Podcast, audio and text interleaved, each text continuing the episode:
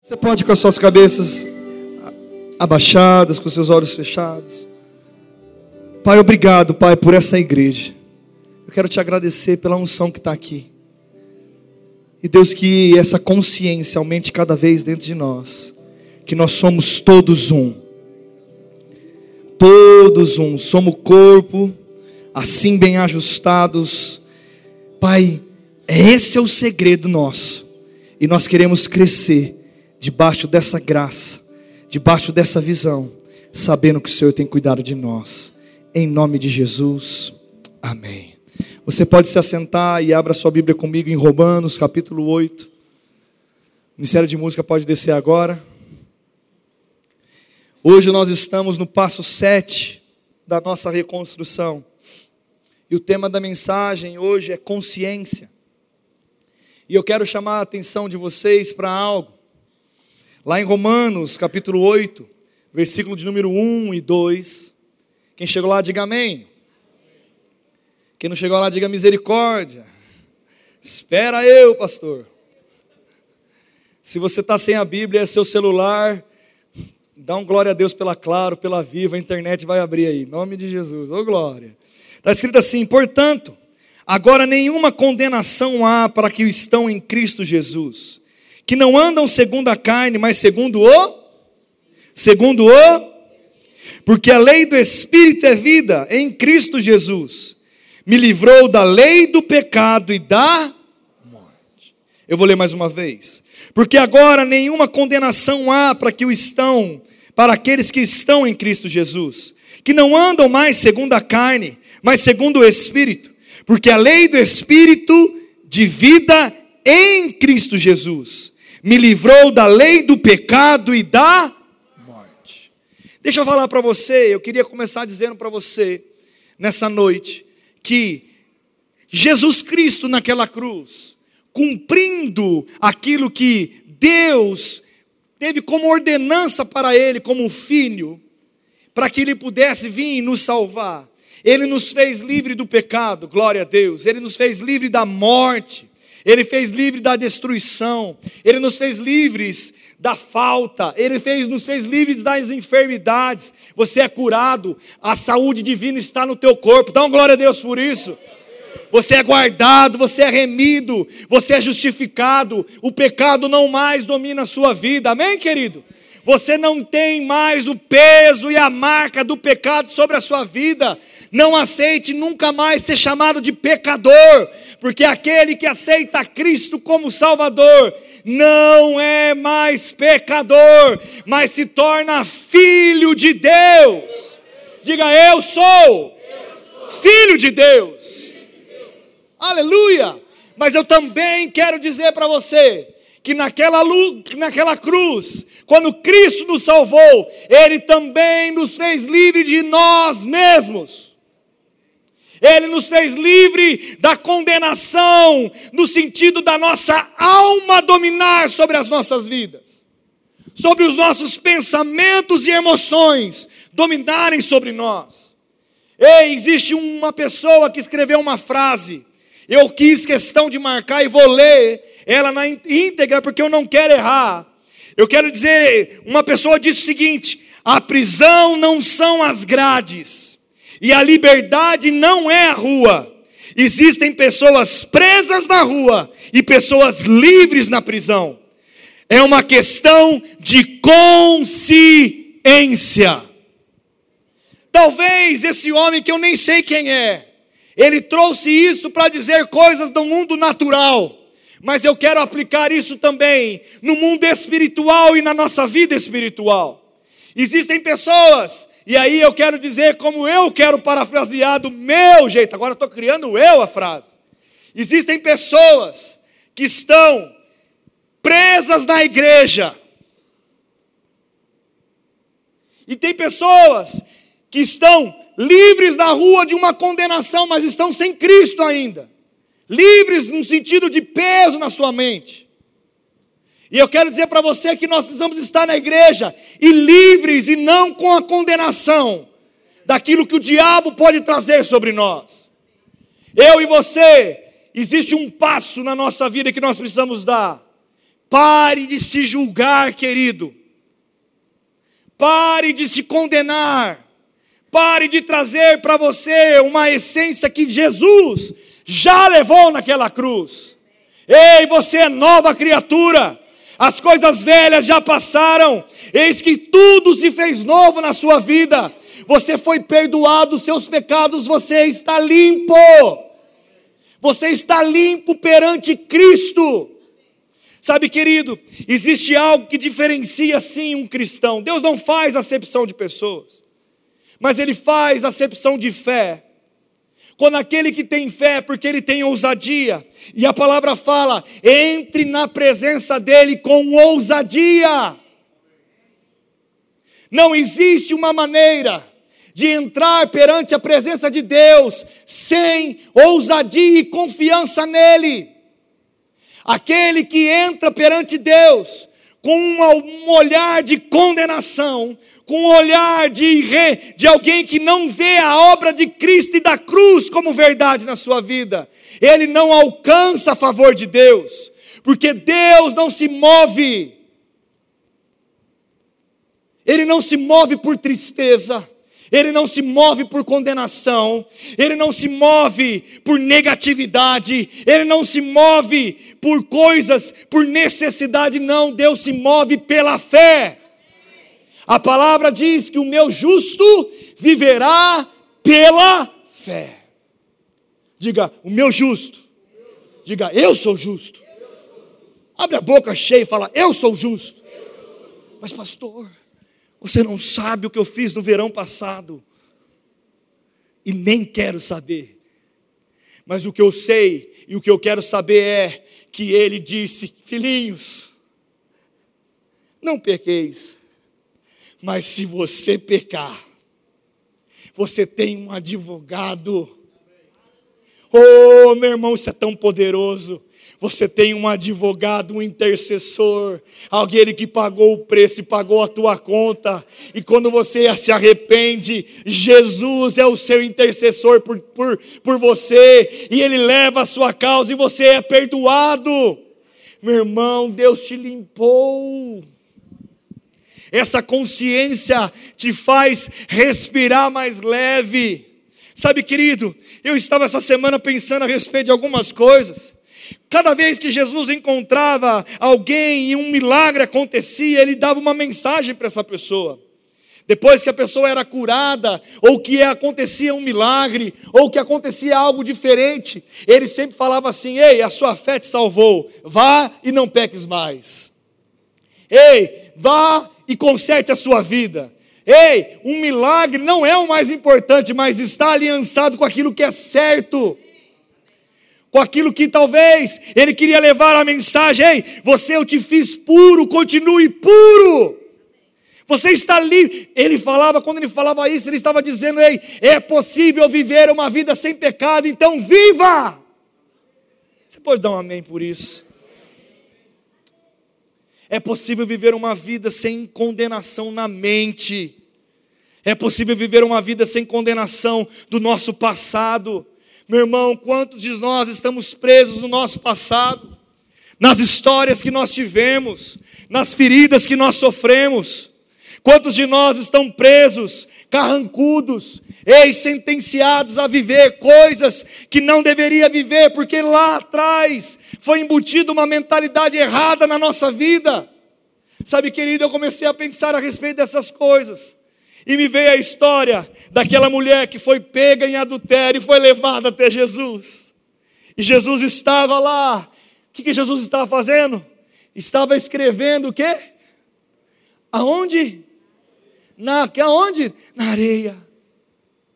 E aqueles homens começaram a indagar Jesus. E Jesus ensina tanta coisa. Deixa eu ensinar uma coisa para vocês nessa noite. Eu tenho aprendido isso.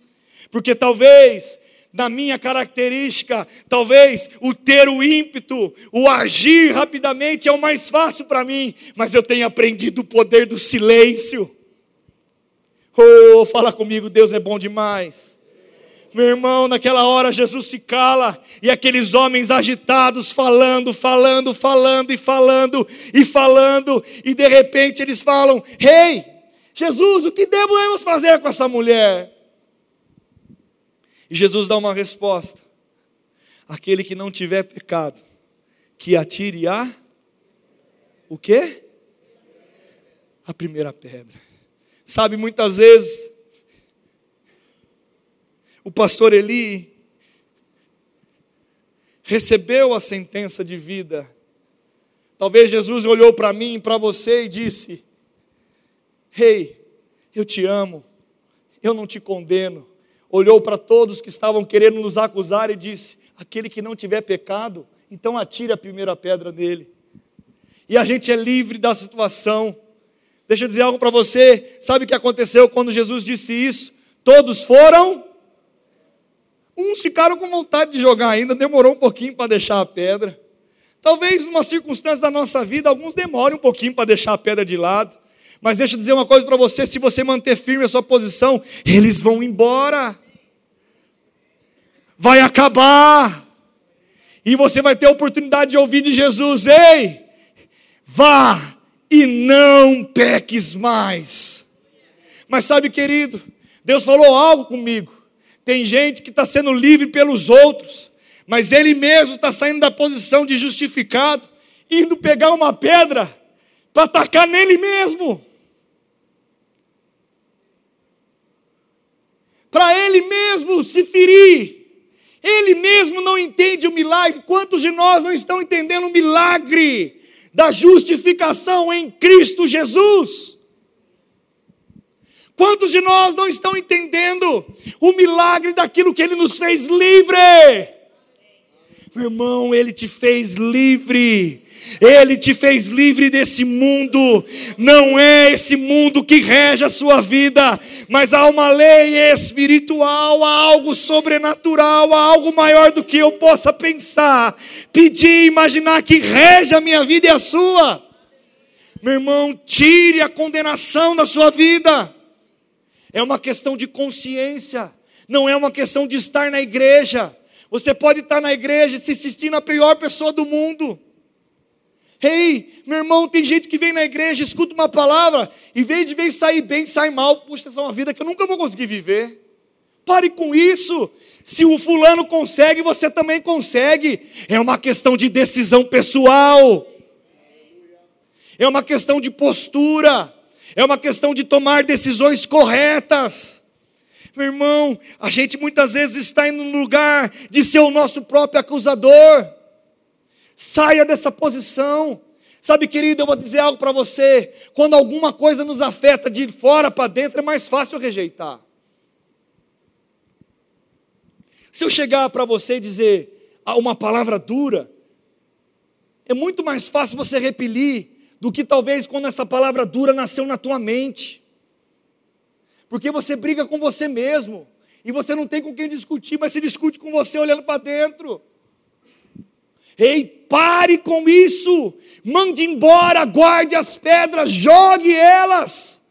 Você não precisa de ser alguém que te condena, mas você precisa olhar para Cristo e olhar para a obra da cruz, porque já aconteceu não é que vai acontecer, já aconteceu.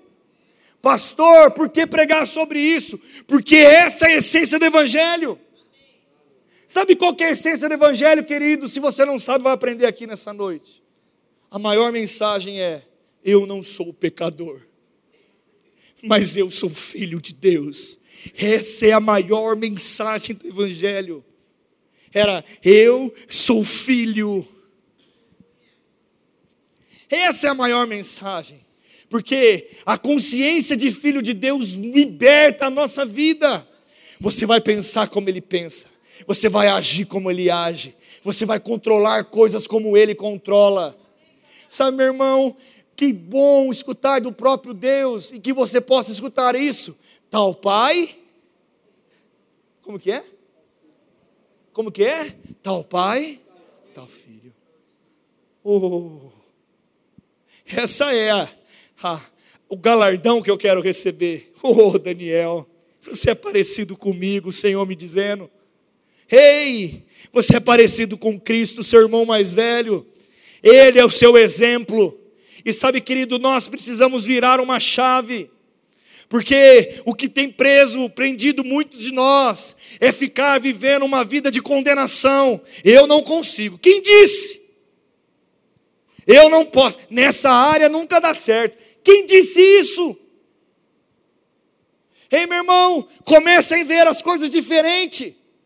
Ah, eu sou muito bem resolvido no casamento, mas na finança é uma desgraça. Ei, pare com isso. O mesmo Deus que te proveu para ser um bom casamento é aquele que guia os seus passos com a sua esposa, com a sua família. É o mesmo Deus que provê todas as coisas em Cristo Jesus. Ei, pare com isso. Porque a mesma fonte da salvação é a fonte da provisão, é a fonte do perdão, é a fonte do amor, é a fonte da saúde, é a fonte da cura. Nós queremos mudar, queremos achar e inventar a roda, meu irmão, para de inventar a roda. Ela já foi inventada. Eu não preciso inventar um novo evangelho. O evangelho já está aí. E ele diz que ele supre todas as minhas necessidades. Ele diz que ele é o meu pastor, ele me guia a passos verdejantes. A fonte de provisão é a mesma fonte, eu posso beber todos os dias. Agora, vamos parar, vamos virar a chave. Agora depende de decisões, porque muitas vezes nós estamos lutando com nós mesmos. Deixa eu dizer algo que eu aprendi. Pare de lutar com você, se encha de Deus que vai ficar mais fácil. Quando nós queremos brigar com o pecado, pastor, você não sabe, eu sou tentado. Eu sou tentado em tantas coisas, eu não estou conseguindo vencer. Pastor, eu tenho vontade de coisas, você nem imagina. Eu estou tentando, Deus tem falado comigo, mas eu não estou conseguindo. Talvez você não está conseguindo, querido, porque você está tentando lutar com o seu braço. O segredo é se encher do Espírito. O segredo é ponha aquilo que é maior que todos nós como primícia na sua vida. Ponha a sua base em Cristo. Mas, pastor, eu preciso ser inteligente, sim. Você precisa ser inteligente, você precisa entender das coisas, mas você precisa ter um coração rendido na presença, querido. Sabe por quê, querido? Eu vou provar algo para vocês aqui. Quem já pensou algo há tempos atrás a respeito de um assunto e hoje, quando para para pensar sobre o mesmo assunto, pensa diferente? Levanta a mão. Levanta a mão, por favor. Todos nós.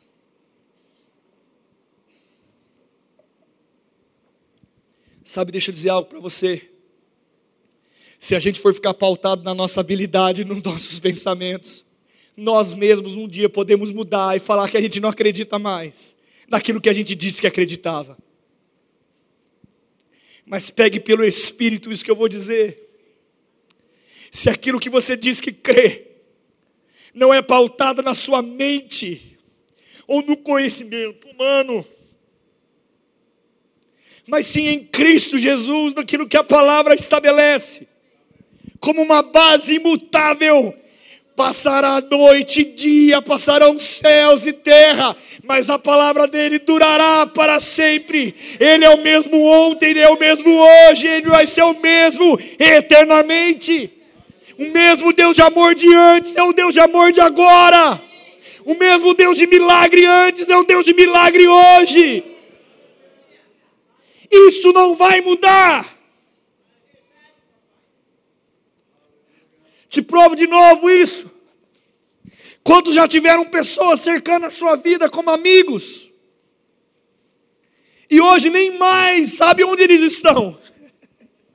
Levanta sua mão. Relacionamentos mudam. O círculo de amizade nosso se mexe. É algo orgânico, é algo vivo. Mas deixa eu dizer algo para você. O nosso Jesus nunca muda. O nosso Deus nunca muda. O Espírito Santo sempre será o nosso consolador. O Espírito Santo sempre será o nosso amigo.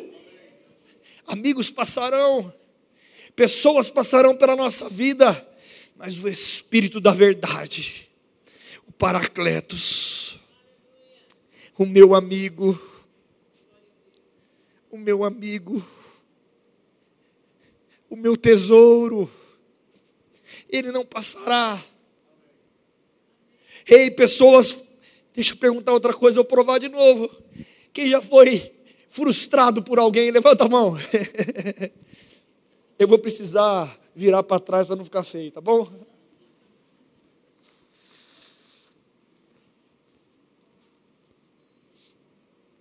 Will, você não dá uma limpadinha no meu óculos?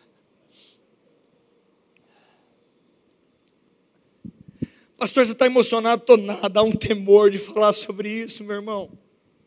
Sabe por quê? Pessoas nos frustrarão. Talvez você vai frustrar pessoas. Deixa eu perguntar se você tem uma consciência. Quem já acha que já frustrou alguém aqui também? Porque ter consciência de ser frustrado é fácil. O problema é do outro. E a gente enche do ego e fala: Ei, aquele falou, ele me feriu. Se eu pudesse matá-lo, eu desejo. Meu irmão, se a gente deixar cair coisas no nosso coração, por uma frustração, deixa eu dizer algo para você: o ciclo da vida ensina. Pessoas vão frustrar você e você vai frustrar pessoas. Mas deixa eu dizer algo que é pela consciência: Jesus nunca vai frustrar você, meu irmão.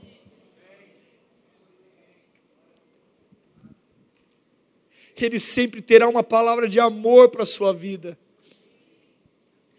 Se você parar para ouvi-lo, deixa eu dar um bom conselho. Aprenda-o no silêncio. Jesus, quando começa a escrever na areia, Ele está ensinando algo para nós. Pare de falar, pelo amor de Deus. Pare de falar um pouco e me considera.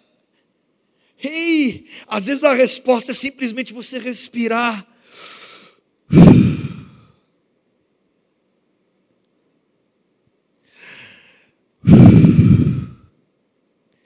E deixar aquietar a tua alma. A essência de Cristo vai conectar aquilo que você deve fazer e como você deve se mover. Porque Jesus sempre vai olhar para mim, para você e vai dizer: O que queres que eu te faça? Quem já teve Jesus olhando para uma área da sua vida e perguntando: O que queres que eu te faça? E viver um milagre de Jesus. O mesmo Jesus que fez um milagre vai fazer outro, querido. Mas nós precisamos desenvolver um relacionamento com Ele, uma consciência disso. Sabe, querido, quando você e eu pararmos e simplesmente falar que nós acreditamos, mas de fato colocar uma consciência dentro de nós, que essa é a verdade que vai reger a nossa vida. Deixa eu te mostrar outra coisa. Quem já teve algo que nasceu no seu coração uma vontade de fazer algo que sabia que não deveria fazer? Tem gente que não levantou a mão, só santos e aleluiados. Quem já fez, pensou algo que não deveria pensar, levante sua mão. Hã? Eu vou botar o óculos, porque eu acho que não sei se eu vi todo mundo. Quem já pensou algo que não deveria pensar? Eu te provo mais uma vez. Se você não renovar a mente com a palavra, você vai estar correndo risco de habitar na sua mente coisas que não deveria habitar. Se você não se aproximar de um lugar, meu irmão, aprenda algo. Aprenda, por favor Aprenda, por favor, por você. Um ambiente gera associações. Associações geram uma influência. E uma influência constrói sobre nós um poder de decisão. Eu vou falar mais uma vez. Associações, um ambiente gera associações. Associações geram uma influência. Uma influência gera dentro de nós uma base para as nossas decisões.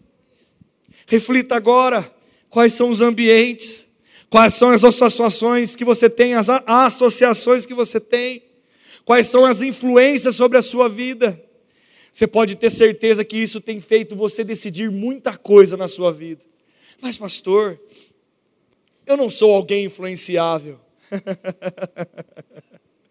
Engano seu, bonitão engano seu, bonitona. O ser humano psicologicamente, estudado do verso, dos avessos, de todo jeito e tal. Nós aprendemos por imitação. Nós aprendemos por estar perto de alguém e fazer igual. Nós imitamos. Ei, quando Paulo diz, é imite a minha fé. Ele está dizendo, ei, faça como eu faço. Quando eu falo Naira, faça como eu faço. E quando há uma aproximação de influência, eu sobre ela, eu estou com o meu comportamento dizendo e plantando nela coisas que vão fazer ela somar. Eu vou ser uma influência sobre as decisões dela. E ela sobre mim. É uma troca. Sempre é uma troca. Pastor, onde eu estou, só influencio. Quem já achou isso? Quem já falou, eu não sou influenciável? Levanta sua mão se você já foi orgulhoso o suficiente para falar isso. E outra coisa, honesto com você mesmo. Quem já falou, eu não sou influenciável? Quem já falou assim, eu posso ficar nesse lugar, talvez nem o lugar que eu devo estar. O dia que eu quiser parar de ir, eu paro. O dia que, quem já falou isso? O dia que eu quiser parar de fazer, eu paro. Sabe o que é engraçado? Esse dia nunca chega. E sabe, querido, eu vou partir para encerrar. E eu estou pregando algo que eu nem ia pregar. sabe, querido, eu aprendi algo na minha vida. Tem duas coisas que vai poder fazer você se mexer: inspiração ou a dor.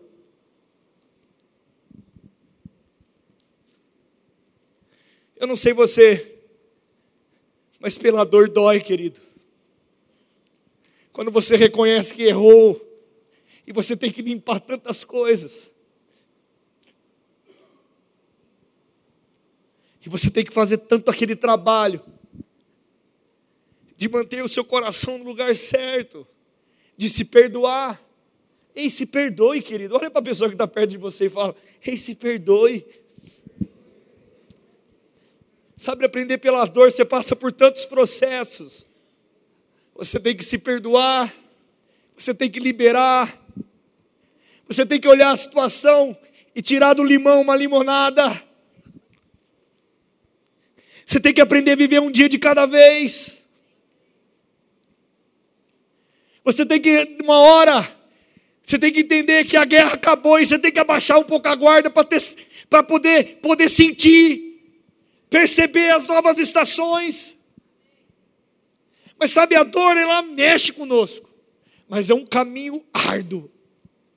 Quem já aprendeu pela dor? Alguma coisa? Agora, aprender por a inspiração.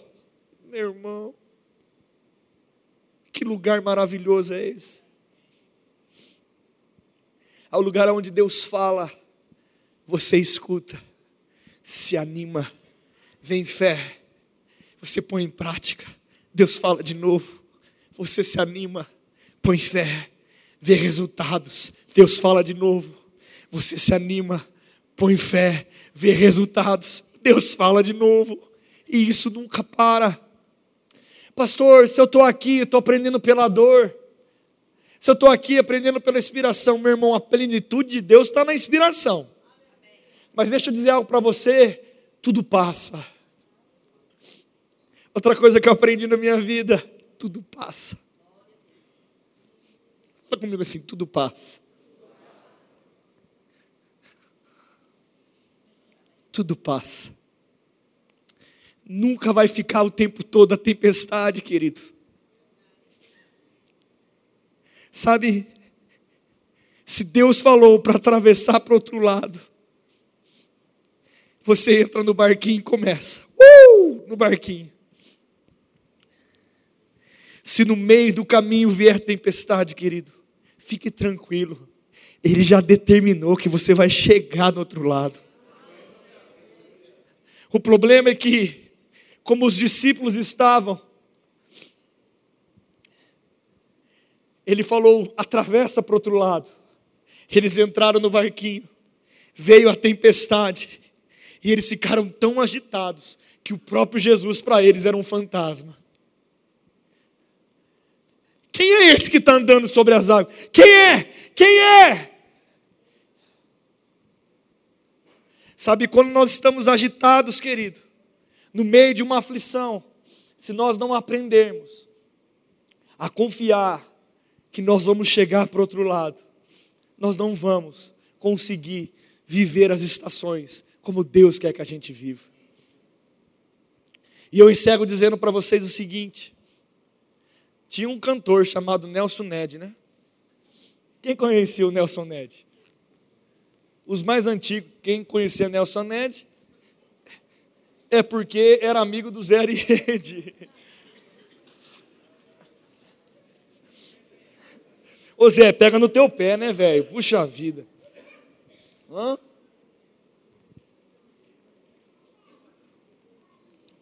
Eu não sei se vai sair bom, mas rapaz, não... mas ele cantava assim.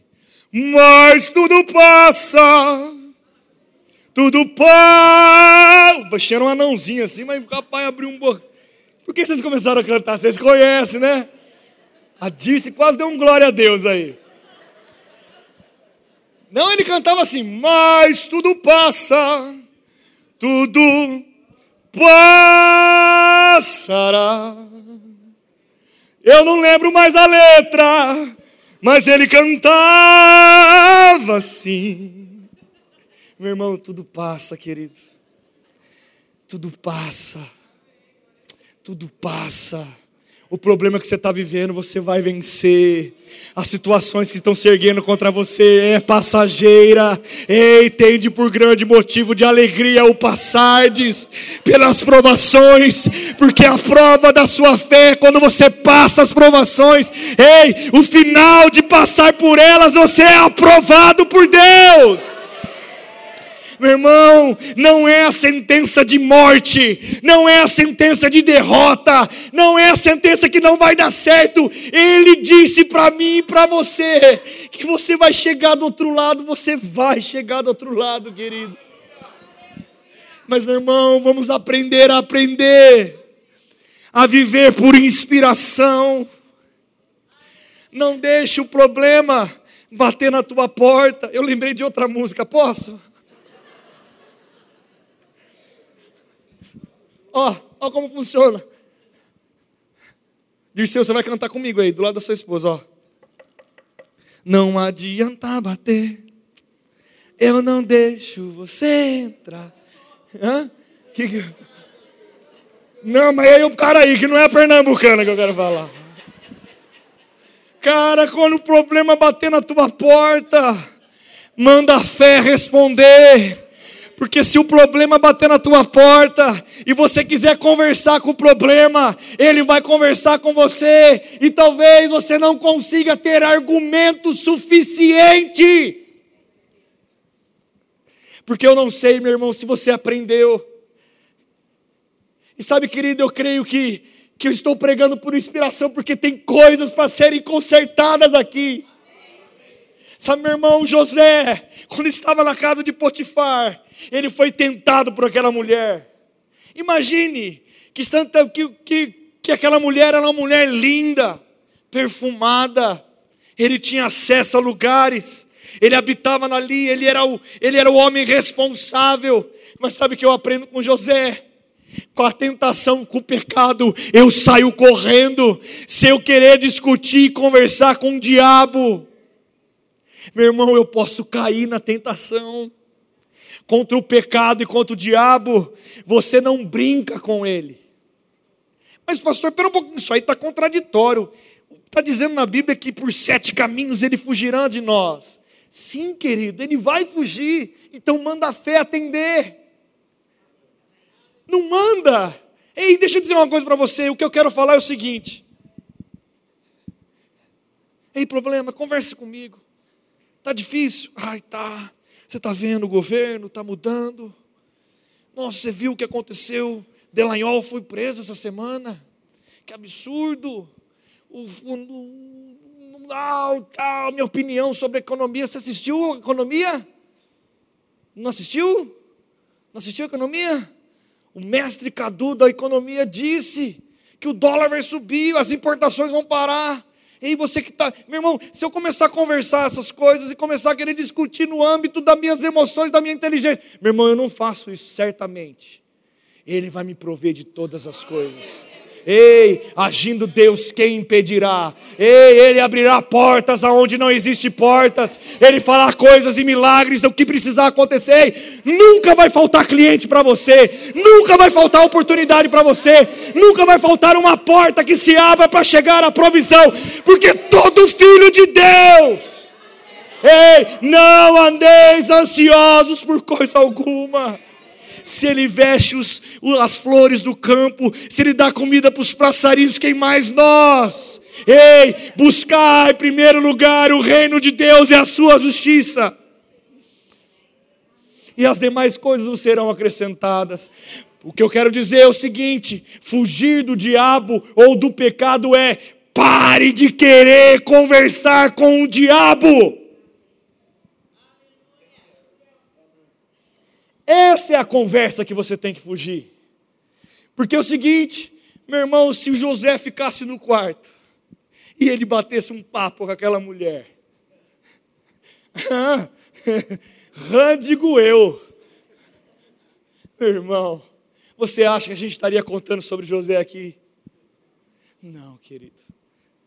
José decidiu: eu não converso coisas que não devo conversar eu não deixo habitar a minha mente. Sabe por quê? Marca aí a última sugestão, louvor pode vir para cá. Eu vou ler para vocês isso.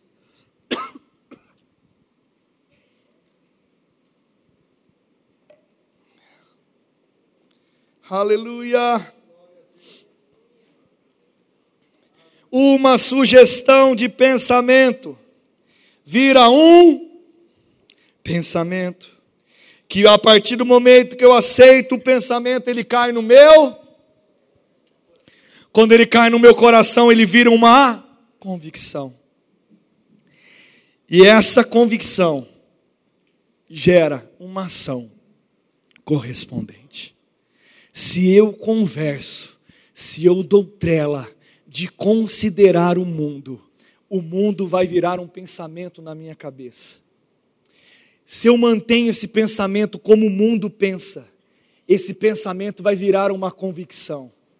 Se eu mantenho a convicção acesa no meu coração, vai se tornar um modelo padrão de uma ação.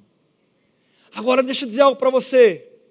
É mais fácil mandar embora um pensamento, uma convicção ou uma, uma sugestão de pensamento? O que, é mais fácil? Como? Sugestão, um pensamento ou uma convicção? O que é mais fácil? E por que a gente não manda embora? Sabe como você manda embora uma sugestão? Manda a fé atender.